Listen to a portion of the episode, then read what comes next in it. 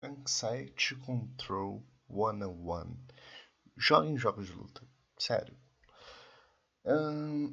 futuramente eu vou abordar aqui mais sobre um dos problemas que eu carrego pela vida, que é o meu TDAH. Uh, mas antes disso, eu queria colocar aqui em pauta uma das coisas que vem me ajudado. Assim, mesmo sem ser nenhum tipo de expert, tipo de Sonic Fox da vida. Para quem não sabe, Sonic Fox é um dos melhores jogadores de jogos de luta que tem por aí. E, enfim, de vago. Se você tem qualquer coisa relacionada à ansiedade, a TDAH, a qualquer tipo de patologia que te faça agir primeiro antes de pensar, eu cogito muito que você jogue um jogo de luta. Por quê? Porque sim, você, no caso do Street Fighter, você tem 90 segundos, tá? Dois rounds de 90 segundos. Você escolhe um personagem, você tem seu set, você tem seus frames, você tem. Ah, eu não vou conseguir explicar isso direito. Eu não vou conseguir. É só joga em jogos de luta, cara. Você vai entender o que eu tô falando. Diferentemente de você, assim, pegar e botar a camisa em cima do analógico para não ter bolha na sua mão e fazer qualquer movimento aleatório. Jogar um jogo de luta competitivo, mesmo que no rank baixo, ali bronze, prata, pode ser até um Tekken da vida, pode ser qualquer coisa. Uh, você vai ter uma análise psicológica do perfil de cada jogador se ele é mais agressivo, se ele é mais defensivo. Você vai aprender ali eventualmente com os 15 minutos do básico do jogo que você pode ganhar com um cara simplesmente dando overhead, que é o golpe acima da cabeça que ele não é defensável uh, por tipo uma defesa agachada, por exemplo. Alguns overheads você consegue passar a ter defesa normal. Depende muito de cada personagem, de como é o jogo de luta, como ele funciona, enfim, não vou entrar no mérito. Mas enfim, joguem jogos de luta. Uh, pena que são podcasts, senão eu botaria muito um vídeo de como eu jogava e como eu jogo, com os inputs todos certinhos, assim. É muito gratificante você poder ver e saber o que está fazendo.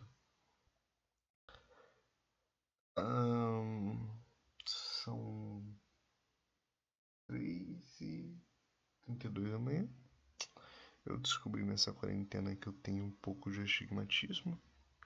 Olha como o cara desvia do assunto. É impressionante. É impressionante como eu consigo devagar assim. Então, uau.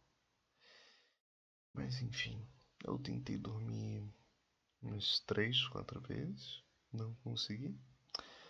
Fiz a introdução do podcast, fiz esse vídeo, esse áudio, tentei fazer esse episódio.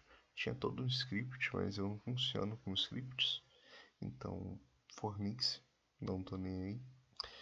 Uh, o que eu tinha que passar de recado, eu passei. E Ai, cara, vamos procurar alguma coisa para falar. Ah, tá. Vamos falar um pouquinho aqui. Um, um pouquinho de mim, na verdade. Eu tenho 24 anos. Eu estudo sistemas de informação. Tenho um estágio consideravelmente bom, levando em conta que eu tô no segundo período e. perdão, eu não vou cortar isso. Não vou. E. Sabe, a vida. Eu acho que ela quer começar a sorrir pra mim, mas. Sabe quando você sente que a qualquer momento você vai ter uma puxada de tapete federal e tudo vai começar a não dar certo para você de novo. Se bem que 2020 é um ano que nada deu certo para ninguém, eu não posso uh, colocar isso em pauta porque de todo mundo deu uma desacelerada completa e foi impressionante. 2020 poderia ser cancelado, tipo, no sentido semântico da palavra, não no sentido do twitteiro médio. Eu tô falando de você realmente riscar 2020 do seu calendário, porque não tem como. 2020 foi o ano mais amaldiçoado desde que eu nasci. Isso não é muito tempo. Mentira, é sim, tem mais de 20 anos. Um... E onde é que eu tava mesmo? Eu esqueci, cara. Eu, eu sinceramente esqueci. Mas. O ponto é. Tá vendo? Tá vendo? E isso é um problema no TDAH. Isso é um problema difícil. Você está desenvolvendo o assunto e repentinamente você esquece do assunto. Sua memória de curto prazo ela simplesmente vai para bunda. E, e eu não consigo lidar sabe? Por mais que eu tenha aceitado algumas coisas da minha vida, hum, agora a memória voltou porque ela quis, ela é sensível. Mas por mais que eu tenha aceitado algumas coisas da minha vida, alguns fatos, tipo a imutabilidade do passado e você conseguir usar do seu passado para fazer algo bom no seu futuro e pegar toda a experiência e, e simplesmente não descartar, por mais que ela não tenha vindo de uma coisa muito boa, você pega e aproveita, sabe? É, é, literalmente a vida te dando limão e você fazendo limonada, só que um sentido mais profundo. Eu ainda vou mencionar isso futuramente, mas por hora. eu esqueci de novo. Ai, cara. É, é impressionante. É impressionante isso aqui, cara. Eu vou lembrar. Eu vou lembrar. Eu não vou para esse podcast. Eu não vou para esse episódio. Hum... Cara, eu vou falar um negócio completamente aleatório aqui. Minha mãe, ela chegou do nada e falou: Mano, vou queimar uma folha de louro que eu vi que faz bem para não sei o que, não sei o que lá. E beleza. Tinha umas folhas de louro aqui. Ai, três madrugadas, eu não tô com sono, mas tô bocejando. Tinha umas folhas de louro aqui e ela queimou. Irmão, eu não sei se aquilo ali foi bait, mas subiu um cheiro de erva da tigresa, tá ligado? Subiu um cheiro de maconha desgraçado. Que meu Deus do céu. Eu, fiquei confuso. Ao mesmo tempo que minha mãe começou a, a rir do fato do, da folha de louro queimada realmente ter cheiro de maconha, eu ri também, óbvio, a situação foi engraçada. E eu fiquei na dúvida se isso é algum tipo de prank, algum tipo de pegadinha para pegar essa gente da medicina alternativa. De qualquer forma, foi muito bom. Queime folha de louro. Assustem seus pais. Assuste sua família. Feche teu quarto. Faz um, uma mini fogueirinha. Um recipiente de metal para você não quebrar o vidro. E, e queime folha de louro. E saia escutando reggae. Claro, se você já não for um maconheiro, aí seus pais já sabem, mas caso você não seja, queime folhas de louro. Aí se alguém chegar e falar, tu tá fumando maconha, seu filho da puta. Ah, tu pega e fala, não, mano, isso é folha de louro, faz bem pra saúde, olha só aqui, ó. Aí tu pega aqueles artigos de blog alternativo que compartilha Lei Ribeiro, etc. Só para embasar a tua trollagem. E aí, olha só como eu sou o troll. Ai, um fato que eu esqueci completamente do que eu ia falar ali atrás, mas o que foi dito está dito. Ai, cara. Não, agora lembrei. Mas enfim, eu tava fazendo uma mini biografia de mim. Uh, eu curso sistema de informação, tenho um estágio ok. A minha vida ela foi altamente desgraçada por vários fatores diferentes. Mas depois de muito tempo eu aprendi a lidar com ela. Eu aprendi a domar boa parte da minha vida. Uh, no que tange a história dela, porque a tendência de alguém com TDAH é você se sabotar e você arrumar um culpado para tudo que acontece na sua vida. Isso é um fato. Isso é uma coisa que todo TDAH sabe. Todo TDAH que conhece o seu próprio problema sabe. Qualquer pessoa com uma patologia parecida e que seja um parente próximo ali do, do TDAH alguém com, sei lá, eu não sou psiquiatra, mas com certeza existem patologias parecidas de que você tem como sintoma atribuir a culpa a alguma coisa ou alguém. Não que ela não tenha culpa, tá? Mas tipo, não tem nada para mudar ali. Nada. Você simplesmente pega tudo aquilo que você viveu você pega os frutos que você colheu, querendo ou não, aquilo lhe deu frutos.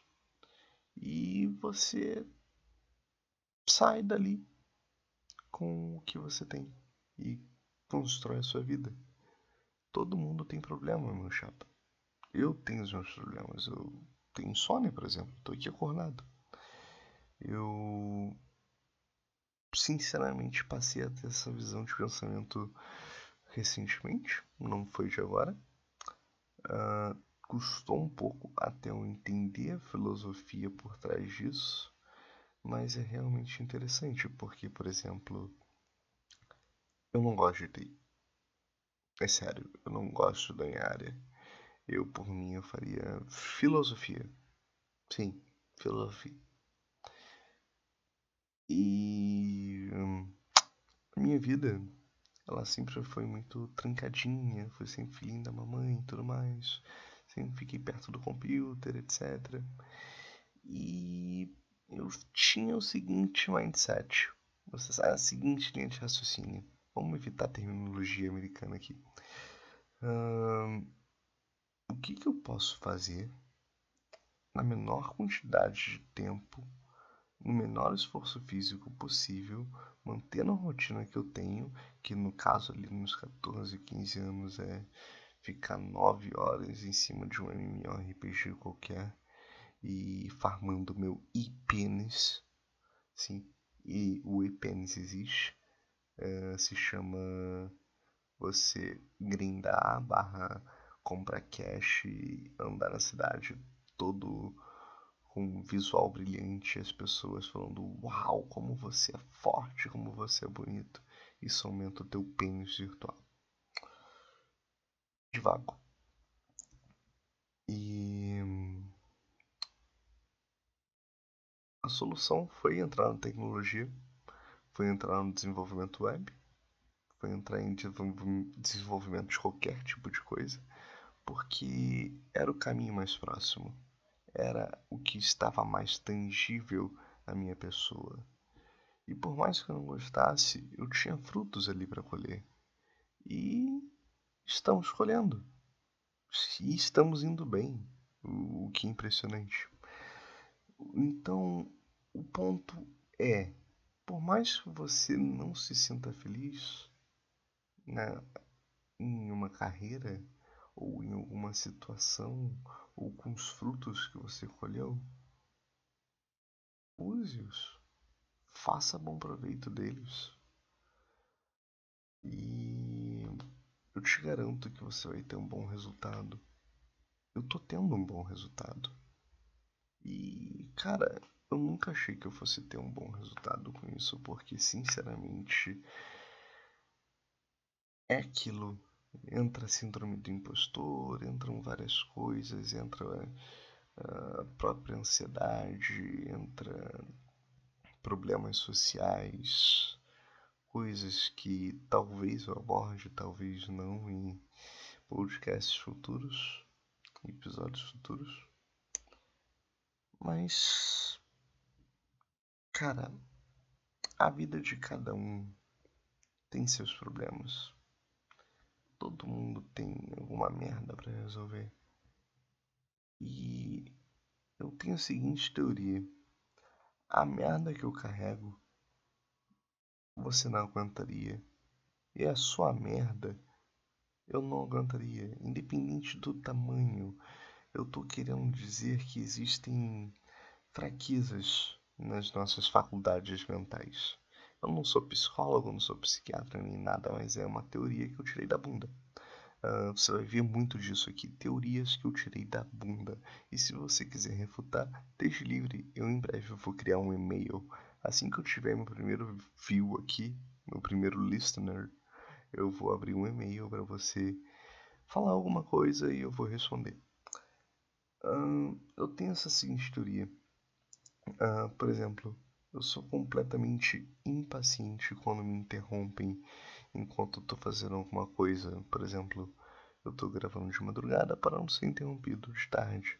Porque se alguém me interrompe de tarde, meu amigo, o mundo acaba. Eu sou completamente impaciente. E é, é, é um problema, assim, grande. Não é só um exemplo, pelo amor de Deus mas teriam coisas pequenas da sua vida que eu não aguentaria. Sabe? E é isso que eu quero falar. Tipo, uh, você ter alguém que te interrompa a vida inteira enquanto você está estudando concentrado ali ou desenvolvendo um conteúdo. Uh, você pode ser mais resistente a isso. Eu não sou nem com meu fone e ao mesmo tempo alguns aspectos da minha vida podem ser muito sensíveis para você ao ponto de você surtar, por mais simples que sejam. Então, nunca desmereça o problema de alguém. Eu já estou entrando em outra divagação, mas é aquilo. Cada um, aquele lance de cada um carregar uma cruz, ela não tem só um peso diferente para cada um, mas tem propriedades diferentes, sabe? É como se uma fosse de gelo, outra de fogo, a outra, sei lá, tocasse alguma banda ruim, a outra ficasse te cutucando, coisas assim. Uh, coisas que só você aguenta, que só você é capaz de aguentar, por mais que você sinta que não esteja aguentando. Se você está aqui até agora, se você está escutando, se você está me escutando até agora, cara, tu, tu é capaz de me aguentar, cara. Eu não vejo nenhuma qualidade melhor do que essa, sinceramente. E como eu tô muito inconsistente no meu pensamento, tanto que eu ia começar com uma coisa de jogo de luta, e eu vou nomear muito esse esse episódio de inconsistência, eu vou parando por aqui. Obrigado por quem ouviu. Não se esquece aí de seguir eh, episódios toda semana ou sempre que me der na telha. See you. E. É, devia terminar no see you mesmo. É o sono. Não sei mais. Brrr.